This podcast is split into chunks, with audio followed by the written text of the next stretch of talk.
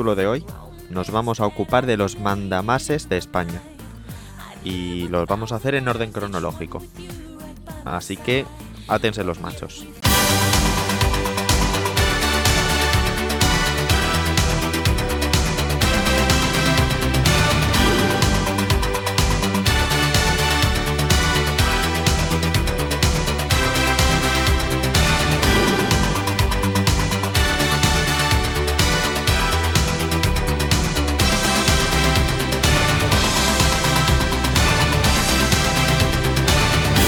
Vamos con la historia de un rey que no paró quieto ni después de muerto. Pedro I el Cruel, un monarca del siglo XIV cuyos huesos hicieron más kilómetros que la bici de Perico Delgado. A Pedro I, rey de Castilla y León, lo mató su hermano Enrique de Trastámara. Fue eso tan típico en la Edad Media de quítate tú que me pongo yo. Su muerte fue una de esas que dejan una frasecita para la posteridad. Ni quito ni pongo rey. Supuestamente esto es lo último que oyó el rey Pedro, y justo después pasó a mejor vida. La frase se atribuye, aunque no todas las fuentes están de acuerdo en ello, a un general francés que apoyaba a Enrique de Trastamara en su lucha por arrebatarle el trono a Pedro I. Cuando los dos hermanos andaban a espadazos, el supuesto francés agarró a Pedro I, Enrique se fue a por su pariente y fue entonces cuando el galo dijo eso de ni quito ni pongo rey, solo ayudo a mi señor. Todo esto sucedió en Montiel, en Ciudad Real y tras este funesto rifirraf entre hermanos, Enrique de Trastámara, ya convertido en Enrique II de Castilla, ordenó que Pedro I fuera enterrado de forma provisional en el castillo del lugar, a la espera de que se construyera un monasterio para ser sepultado en el altar mayor. Pero pasó el tiempo, y visto que el monasterio no prosperaba, se decidió el traslado de los restos a la iglesia de Santiago de Puebla de Alcocer, Badajoz, de tal forma que Pedro I tocó su segunda sepultura. No pasaron muchos años hasta que apareció en escena Constanza, una nieta del rey don Pedro y priora del convento de Santo Domingo el Real de Madrid, que no estuvo muy de acuerdo con el emplazamiento de su abuelo. Dado que tenía mano, solicitó permiso para llevarse los restos al convento de su digna dirección y allá que fueron los huesos de Pedro I para tomar posesión de su tercera tumba, un sepulcro que se situó frente al altar mayor y que según documentación recogida por María Ángela Franco, conservadora jefe del Departamento de Antigüedades Medieval del Museo Arqueológico Nacional, estaba rematado por una estatua yacente. Pasó siglo y pico de relativa calma para Pedro I hasta que el convento madrileño necesitó reformas y notaron que el sepulcro del rey incordiaba para hacer las obras. Se vieron obligados a trasladar los restos a un nicho al lado del Evangelio, cuarta tumba. Pero surgió un problema. ¿Qué hacer con la magnífica estatua yacente del rey? Porque erguida no entraba en la hornacina. Fácil, le cortaron las piernas por debajo de las rodillas, se hizo una chapucilla escultórica y la estatua yacente, enderezada y con las piernas cortadas, pasó a ser una estupenda estatua orante que ahora sí encontró su hueco en la hornacina. Pedro I aún sufrió un par de zarandeos más dentro del propio convento de Santo Domingo el Real antes de que tuvieran que sacarlo de allí a mediados del siglo XIX por necesidades urbanísticas. El rey volvió a quedarse sin tumba tras el derribo del edificio en 1868 y no se encontró mejor ubicación para sus huesos y para la chapucera estatua yacente reconvertida en orante que el Museo Arqueológico. Pero claro, un museo no es que sea un buen sitio para un rey de Castilla muerto, así que lo mejor fue acudir al testamento y averiguar cuál fue su voluntad, un recurso del que deberían haber echado mano siglos antes. Pedro I el Cruel firmó su testamento en 1362. Abro comillas. Cuando finamiento de mí acaiciere, o sea, cuando me muera, mando que mi cuerpo sea llevado a Sevilla, e que sea enterrado en la capilla nueva que yo agora mando facer. Cierro comillas. Así que, después de nueve años de soporífera estancia en el Museo Arqueológico y tras cinco siglos dando tumbos de tumba en tumba, los huesos de Pedro I fueron sepultados en la capilla real de la Catedral de Sevilla. Sucedió en 1877 y desde entonces se ha estado quieto. Octava y última sepultura. En el museo quedó lo que aún hoy puede verse, la estatua orante de su sepulcro madrileño, una estatua que sin derrochar mucha agudeza visual nos dice que algo no encaja. La cabeza no pega nada con el conjunto de la obra y nadie sabe cuándo se puso ni de dónde salió, pero ahí está la tradición oral para sacarnos de la duda. En el centro de Sevilla existe la calle llamada Cabeza del Rey Don Pedro, donde se supone que el rey, en aquel entonces un jovenzuelo de 20 años bastante pendenciero, mató a espada al hijo de una noble familia sevillana por un asunto de faldas. Tras el duelo, el rey se hizo el disimulado y el muy cínico prometió al padre del muerto buscar al culpable y colocar su cabeza en el lugar donde se produjo la muerte para escarmiento público. Solo le faltó silbar el pío pío que yo no he sido. El reino contaba con que una anciana había visto la pelea, y esta mujer se presentó ante el rey, le señaló en sus narices como el asesino y reclamó una recompensa a cambio de guardar silencio. Don Pedro pagó, pero tuvo también que cumplir con su promesa de colocar la cabeza del culpable en el callejón del duelo. Como no estaba muy por la labor de cortarse la suya, ordenó decapitar una de sus estatuas, guardar la cabeza en un cajón y colocarlo en una hornacina de la calle. El rey situó una guardia permanente bajo aquel nicho, para evitar que nadie abriera el cajón y descubriera que la cabeza, además de suya, era de mármol. Algunas fuentes señalan que a mediados del siglo XVII el cajón se retiró y la cabeza fue a parar no se sabe dónde. En su lugar se colocó una estatuilla del rey, que es la que aún hoy puede verse en esta calle sevillana. No hay ni un solo dato que permita pensar que la cabeza añadida a la estatua funeraria que guarda el Museo Arqueológico Nacional de Madrid se corresponde con la que salió de aquel cajón, pero estaría bien que así fuera. Sería divertido.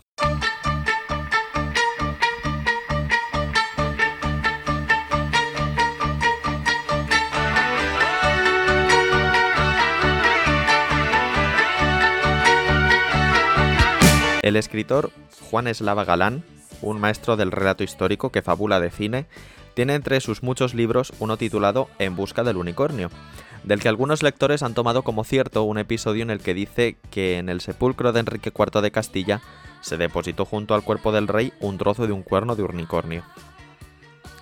El argumento gira en torno a la supuesta y nunca demostrada impotencia de Enrique IV y a cómo el rey envió a África un escuadrón de ballesteros para que cazaran un unicornio con cuyo cuerno pretendía recuperar su masculinidad.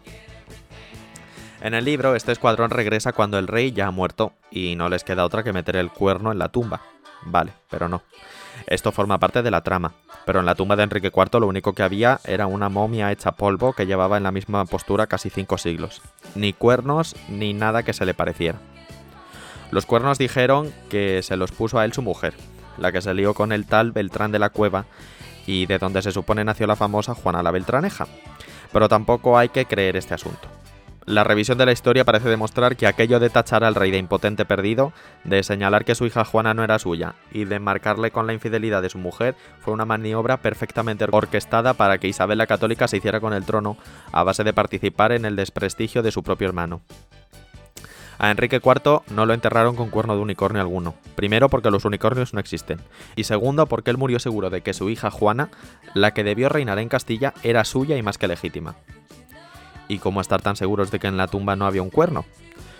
Porque hay que fiarse de Gregorio Marañón. Fue él quien participó directamente en la exhumación de Enrique IV cuando se localizó su sepulcro en 1946, escondido detrás del retablo del monasterio de Guadalupe, Cáceres. Durante muchos años se estuvo buscando el féretro del rey porque se suponía que debía de estar allí, en Guadalupe. El traslado estaba documentado, pero como antes tenían esa manía de no apuntar dónde dejaban a los muertos, el rey no aparecía por ninguna parte. Y además se sabía que tenía que estar debajo de su madre, la reina María de Portugal. Cuando se especifica debajo, entiéndase literalmente, con el ataúd de su madre en contacto y encima del suyo. Enrique IV no murió en su mejor momento político y por eso, pobre, no le hicieron mucho caso. Falleció en diciembre de 1474, después de un intento de cabalgada en los Montes del Pardo. Ya estaba muy perjudicado, así que sin terminar aquel paseo a caballo volvió a su casa de Madrid, se echó en la cama y se acabó. No hubo ceremonia, ni cortejos fúnebres, ni nobles agradecidos que acarrearan con su señor, ni siquiera una mínima preparación del cuerpo para que aguantara tiempo de buen ver tampoco hacía falta, porque estaba tan escuchimizado que se iba a convertir en momia a la velocidad del rayo. Lo enterraron provisionalmente en el Camino del Pardo, en el convento de San Jerónimo del Paso, pero su deseo era que lo sepultaran junto a su madre, la que nunca le falló, en Guadalupe, y quiso estar tan cerca de ella que pidió que su féretro quedara colocado justo debajo y en contacto. El traslado se hizo, pero ya estamos como siempre. Ni se documentó la fecha, ni cómo, ni en qué condiciones.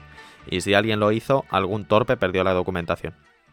Hay noticias del traslado a Guadalupe en 1618, es decir, 144 años después de la muerte del rey, y aprovechando una remodelación del monasterio. A los lados de la capilla mayor, en alto, se colocaron las estatuas orantes de la reina María y de su hijo Enrique IV a modo de sepulcros, y la lógica decía que allí debían estar los restos. Pero de haberse hecho así, no se habría cumplido el deseo del rey de estar sujetando con su ataúd el ataúd de su madre. Sea como fuere, el caso es que pasó el tiempo, mucho tiempo, más de tres siglos, y no había criatura capaz de encontrar a los reales muertos. Pero caramba, si allí habían sido enterrados, en algún sitio tendrían que estar, que el monasterio de Guadalupe no es el Escorial. Pero no hubo forma. Un día de 1946 hubo que arreglar algo detrás del retablo del altar, para lo cual descolgaron a un zagal con unas cuerdas. Y fue entonces cuando se oyó la voz del mozo diciendo algo así como ¡Eh! Que aquí hay dos muertos, uno encima del otro. Ya está. ¿A qué van a ser los que llevamos buscando cinco siglos? El hallazgo se comunicó a la Real Academia de la Historia y uno de los designados para el reconocimiento de restos fue Gregorio Marañón. Es decir, que los datos que siguen a continuación se conocen gracias a que él sí que lo apuntó todo, no como otros, y luego lo trasladó a su obra Ensayo biológico sobre Enrique IV de Castilla y su tiempo. El esqueleto de la reina medía 120 centímetros y no porque fuera así de bajita, sino porque le faltaban huesos de rodilla para abajo. Al parecer a la mujer la trasladaron a esta segunda caja tiempo después de la muerte, y dado que no acertaron con las medidas del ataúd, hicieron que entrara por las bravas. El rey estaba más entero, momificado, apergaminado, tal como reflejó Marañón, pero vestido de forma muy desastrada, porque lo enterraron con la misma ropa con la que murió, sin amortajar. Al menos el libro de que le cortaran nada. Hasta aquí llegó el misterio, porque una vez localizados y estudiados, los cuerpos volvieron al mismo sitio, detrás del retablo, pero con todos los datos en orden por si tenían que volver por ellos. Y por cierto, en la caja de la reina había un pergamino que documentaba el traslado y el lugar de enterramiento, pero hace falta ser bruto para dejar los datos de dónde están las cajas precisamente dentro de ellas. O sea, que para encontrar la documentación en la que se explicaba dónde estaban los enterramientos, primero había que encontrar a los muertos. Unos genios.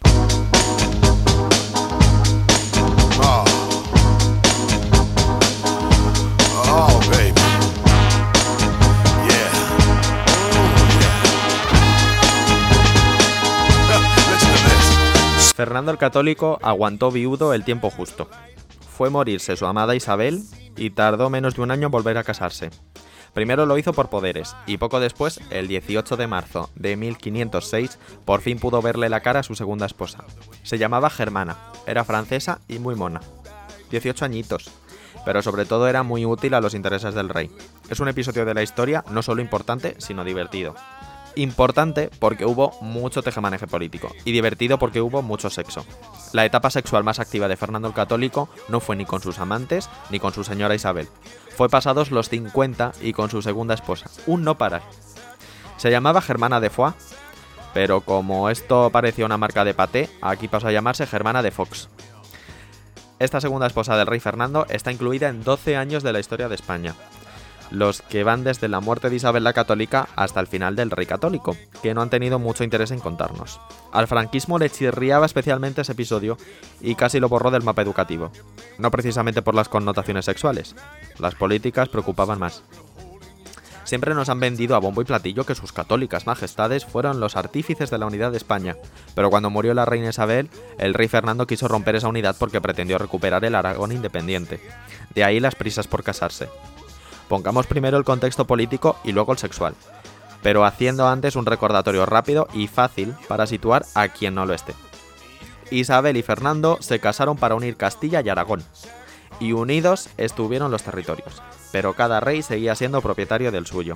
Cuando se murió la reina Isabel, pudo dejar en herencia Castilla, pero no Aragón, porque Aragón seguía siendo de Fernando. Ya está más que sabido que Isabel dejó la corona de Castilla a su hija Juana, la perturbadilla, que pasó a ser reina junto con el gigolo de su marido, Felipe el Hermoso. Esto no le hizo ni pizca de gracia al rey Fernando. Primero porque perdía el dominio de Castilla y segundo porque no soportaba a su yerno Felipe y llevaba fatal saber que en algún momento ese tipejo acabaría mangoneando Aragón en cuanto el rey muriera. Eso ocurriría si Fernando no impedía que la corona aragonesa pasara a manos de Juana y Felipe. Pero ¿cómo impedirlo si no había otro heredero alternativo? Y es que cuando hablamos de la corona de Aragón no nos estamos refiriendo solo a Zaragoza, Huesca y Teruel. Bajo el imperio del rey Maño estaban también Cataluña, Valencia, Baleares, Sicilia, Nápoles, Cerdeña. Se trataba de un pedazo de latifundio que Fernando el Católico no estaba dispuesto a dejar en manos del chulito Gil de su yerno. Así que, primer objetivo de Fernando, buscar novia. Segundo, que fuera jovencita. Tercero, fértil. Y cuarto y fundamental, que le diera un hijo varón. Si el rey y su nueva esposa tenían un niño, ese sería el heredero de la corona de Aragón, porque su derecho prevalecería sobre el de su hija Juana. Y a Felipe el Hermoso que le dieran. que se quedara con Castilla, pero ni de coña se iba a quedar con los territorios aragoneses.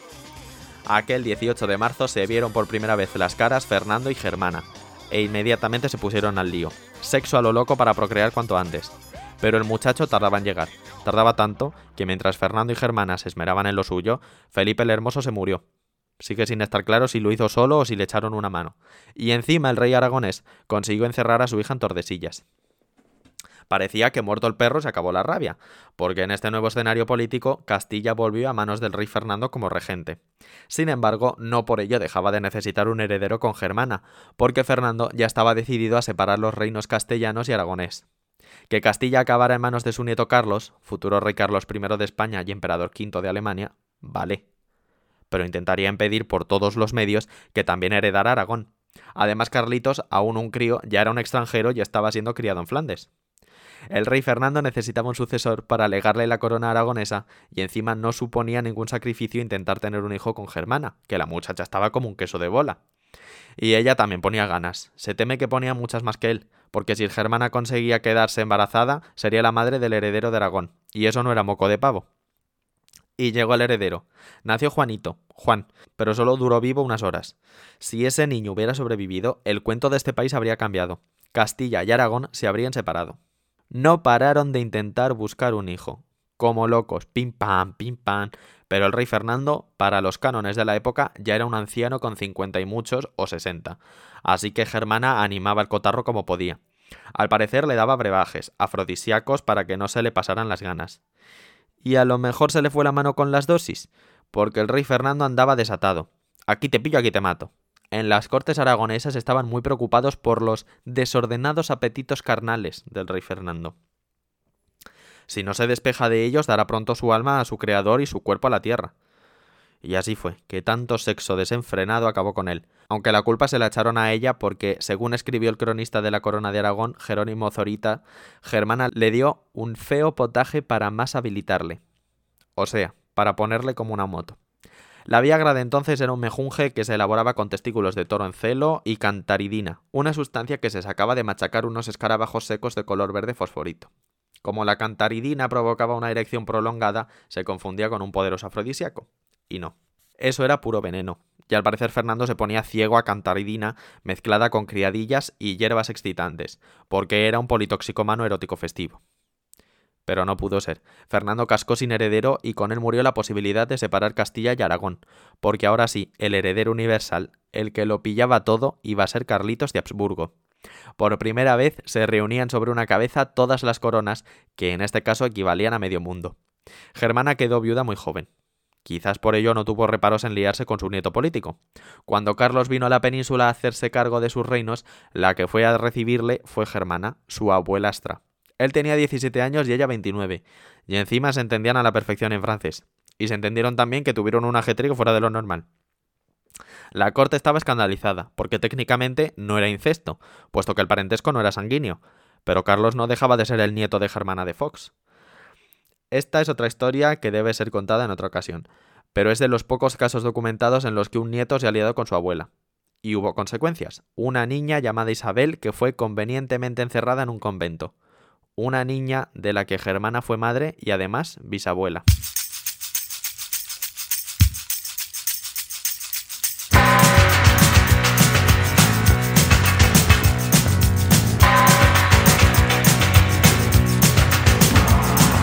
El rico heredero Carlos, nieto de los reyes católicos, tendría que haber adornado su nombre, además de con los 100.000 títulos que ostentaba, con un apodo, el indeciso.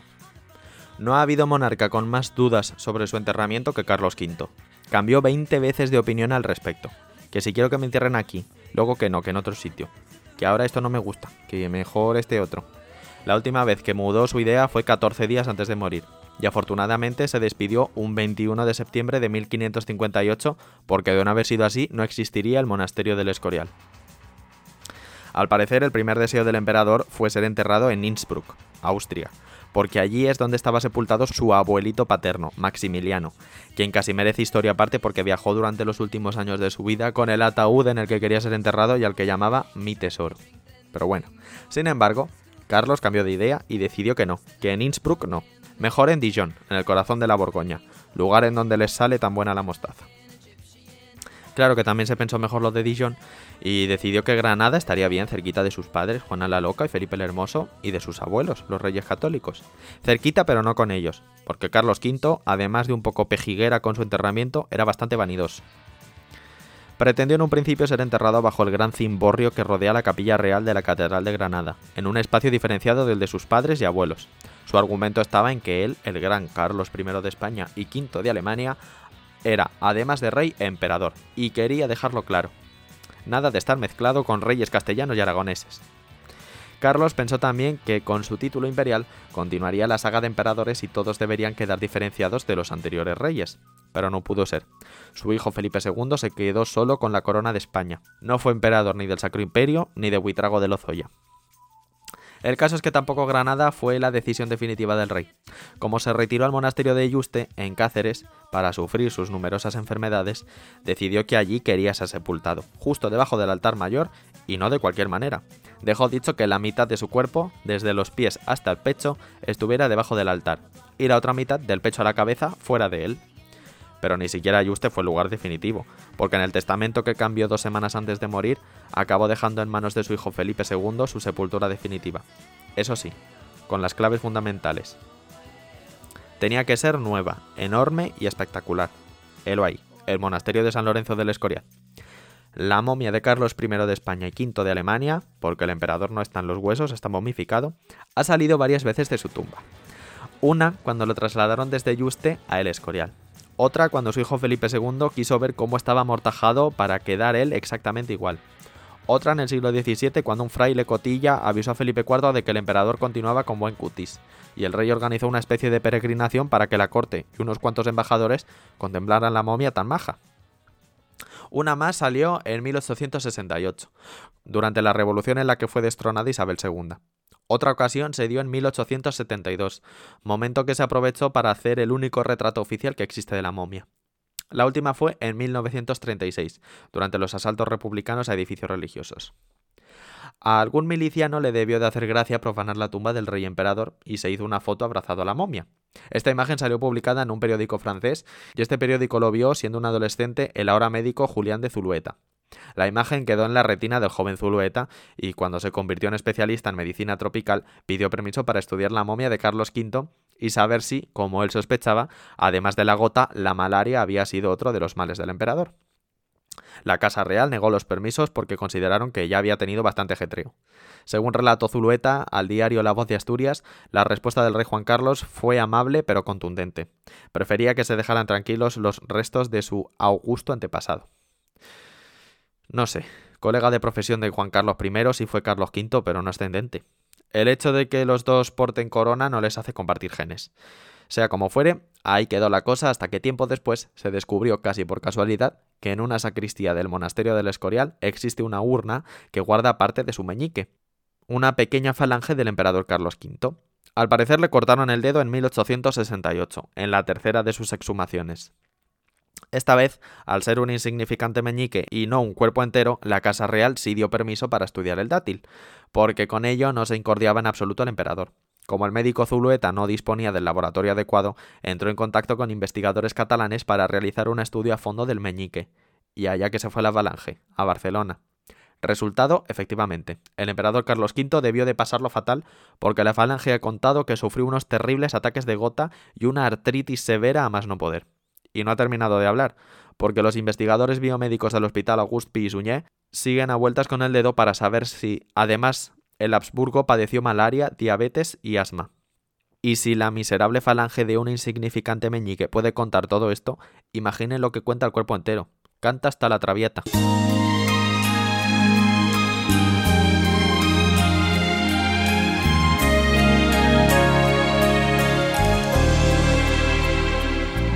Somos novios. 25 de julio de 1554. Catedral de Winchester. En el altar mayor, dos novios están a punto de darse el si quiero. Ella se llama María y es reina de Inglaterra. El novio es un príncipe español que atiende por Philip. Hasta aquí, todo más o menos dentro de los límites aceptables. Si no fuera porque la madre de la novia era tía abuela del novio, si no fuera porque el suegro de la novia era también su primo. Si no fuera porque el novio era además sobrino segundo de su novia. Si no fuera porque la novia era nieta de los reyes católicos y el novio el bisnieto. Si no fuera porque aquella boda real era un soberano disparate. No es este un episodio muy publicitado. Los británicos no lo airean mucho porque les da repelús pensar que el ultracatólico Philip of Spain llegó a ser rey de Inglaterra antes de serlo en España. Y a los españoles apenas nos informaron en la escuela porque interesaba más insistir en el papel de Felipe II como rey combativo contra la Inglaterra protestante. No encajaba bien explicar que el mismo rey que envió a la Gran Armada a pegarse contra los ingleses y los elementos, unos años antes había sido rey de ese país que luego pretendió invadir. Todo este devenir histórico es como poco extravagante, tan extravagante como la boda que unió al príncipe español Felipe con la reina inglesa María. Pero es que ese matrimonio formaba parte de un plan. Por una parte, conseguir que Inglaterra volviera al redil católico apostólico romano y desterrara para siempre el anglicanismo que dejó instalado Enrique VIII, el padre de la novia. Y por otro lado, consolidar la alianza de Inglaterra y España contra la común enemiga, Francia. Pero el heredero que tendría que hacer posible todo eso no iba a llegar ni con reproducción asistida. Repasemos a la parentela para pasar inmediatamente después a los cotilleos. Los padres de la novia fueron Enrique VIII y Catalina de Aragón, hija de Isabel y Fernando, un matrimonio que era muy católico al principio. Por eso su hija, la niña María, salió también católica hasta la médula. Pero luego Enrique VIII se lió con Ana Bolena se empeñó en divorciarse de Catalina y revolucionó Inglaterra inventándose otra religión y enviando a freír espárragos al Papa de Roma. El padre del novio era el emperador Carlos V, nieto de Isabel y Fernando, que puesto que era sobrino de Catalina, resulta que también era primo hermano de la novia de su hijo. No se agobien si se han perdido, como para no perderse, si es que se perdían hasta ellos con todo este follón de parentescos. El caso es que cuando Enrique VIII murió, Inglaterra ya era oficialmente anglicana. Se había separado de Roma. Pero el trono lo heredó su hija María, y ella quería que Inglaterra volviera a ser católica. Para eso necesitaba a un marido católico con el que tener un hijo católico. El elegido fue el príncipe Felipe, su sobrino segundo y heredero del trono español, el que acabaría siendo Philip I of England antes de ser Felipe II de España. El apaño familiar venía bien a las dos partes, a ella, a la reina María I, por lo ya dicho, y a Felipe, porque con esa boda quedarían íntimamente unidas las coronas de España e Inglaterra, y con ellas todas sus posesiones, con lo que eso tenía de estrategia política, militar y territorial, para hacerle la pinza a Francia. Pero ese matrimonio no gustaba al Parlamento de Inglaterra. Además, los ingleses estaban contentos, habiéndose sacudido la obediencia a Roma, y los españoles no les caíamos bien. Intentaron disuadir a la reina para que se buscara otro novio, como si María, con 38 tacos, tuviera mucho tiempo para seguir buscando. Y encima con el carácter que tenía la señora. Mi matrimonio es asunto mío, contestó arrogante a los que intentaron disuadirla de que se casara con el príncipe español. El sector crítico con aquella boda tragó con que Felipe se convirtiera en rey consorte de Inglaterra, pero al menos consiguió que en caso de que la reina muriera sin hijos, Felipe perdiera el cargo y se volviera por donde había venido. Hasta aquí la cuestión política. Vamos con el chafardeo. En el altar de la catedral de Winchester, la novia intentaba frenar una sonrisa de oreja a oreja para disimular que apenas le quedaban dientes. Se sentía feliz porque se estaba casando con un pibe rubito de 27 años recién cumplidos. El novio, en cambio, llevaba un nudo en el estómago, porque lo último que le apetecía era casarse con su tía segunda, aún virgen pese a sus 38 años, y esa virginidad tendría que remediarla él.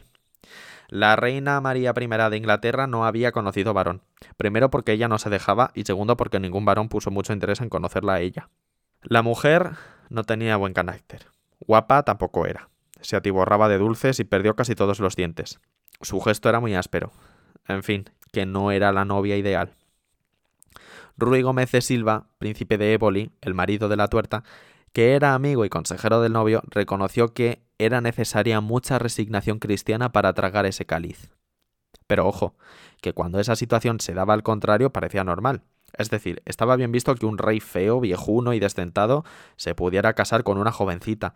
pero no tanto que una reina feucha, mayorcita y achacosa, eligiera como marido a un yogurín. Eh, cosas de la época. También es cierto que si en el caso del matrimonio de la reina María con Felipe lo que primaba era la búsqueda de un heredero, hombre, no encajaba bien que la encargada de parirlo tuviera el arroz a punto de pasarse. Aquella pareja, se mirara por donde se mirara, no estaba bien calculada. La naturaleza de la soberana no parecía estar ya por la labor de procrear, aunque le puso muchas ganas y sobre todo muchísimo deseo. La pobre reina María tenía tantas esperanzas puestas en tener un hijo que su ansiedad solo le acarreaba embarazos psicológicos. Engordaba, se inflaba, se emocionaba, nada. Y cuantos más embarazos psicológicos sufría, más se deprimía.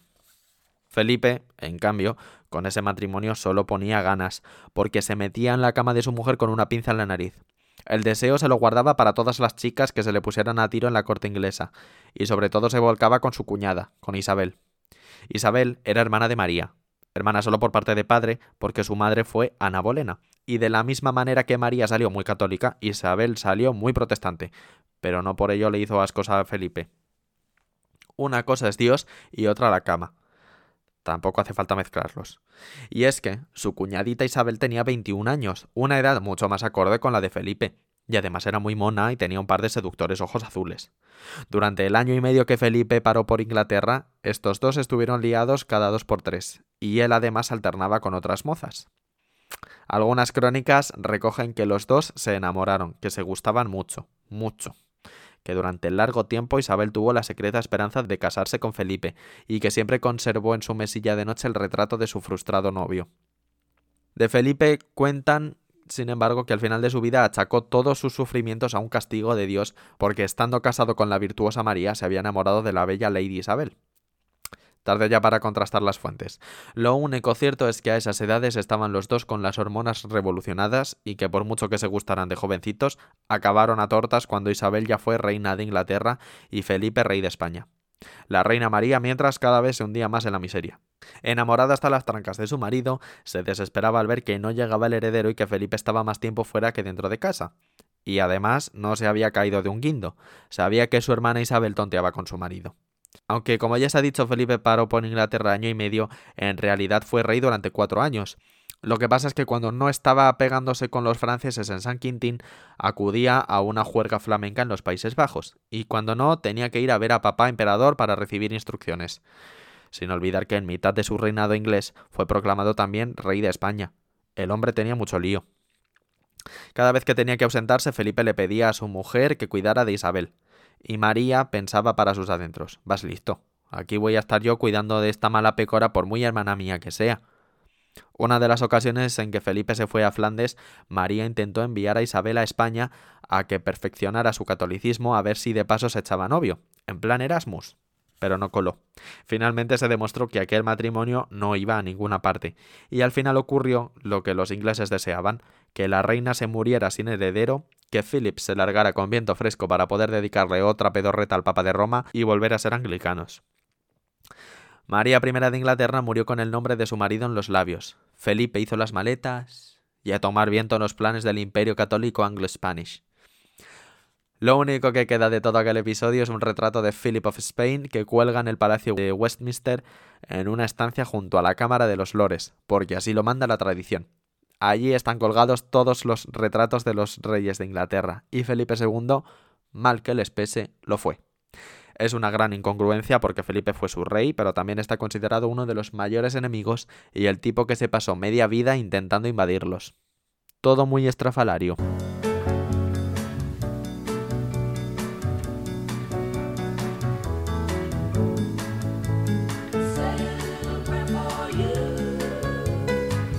Felipe II. ¡Qué hombre!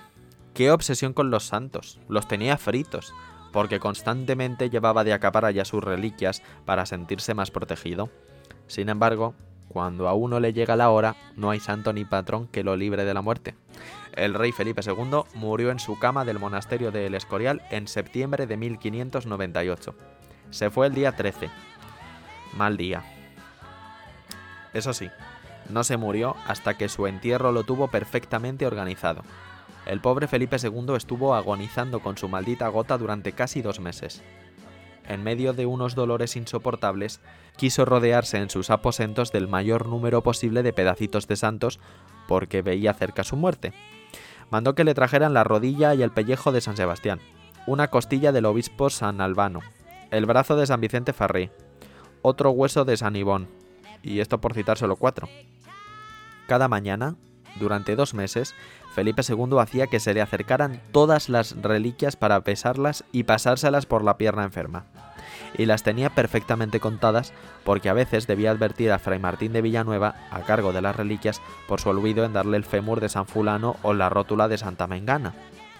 Precisamente a la obsesión del rey por los huesos ajenos se debe que el monasterio del Escorial guarde lo que se considera probablemente el mayor relicario del mundo, a los lados del altar mayor, en las capillas laterales, se guardan a buen recaudo 144 cráneos, todos de santos, una docena de esqueletos, igualmente sagrados, y más de 4.000 huesos que en algún momento llevaron puestos casi todos los santos del martirologio. Casi todos, porque dos o tres se libraron, entre ellos el apóstol Santiago, y esto sea quizá la prueba más fehaciente de que en la tumba de Compostela no está el patrón. De haber estado allí los huesos del apóstol, a Felipe II no se le hubiera escapado. El segundo empeño del rey antes de morir, y después de la recolección de reliquias, fue dejar perfectamente medido todo su funeral. Felipe II ordenó que abrieran el ataúd de su padre, el emperador Carlos V, para ver cómo estaba amortajado y dispuesto, porque él quería quedar de manera idéntica. También dispuso cómo debía ser su féretro y exigió que estuviera terminado para darle el visto bueno. Ordenó que se construyera un ataúd de plomo que cerrara herméticamente y evitara los malos olores, féretro que luego debería introducirse en otro realizado con un tipo de madera muy especial, la del árbol del paraíso. El capricho tiene su explicación. Con la madera de este árbol se construyó un galeón portugués que permaneció olvidado y pudriéndose en el puerto de Lisboa. El rey, 20 años antes de su muerte, compró el galeón e hizo que lo llevaran a El Escorial.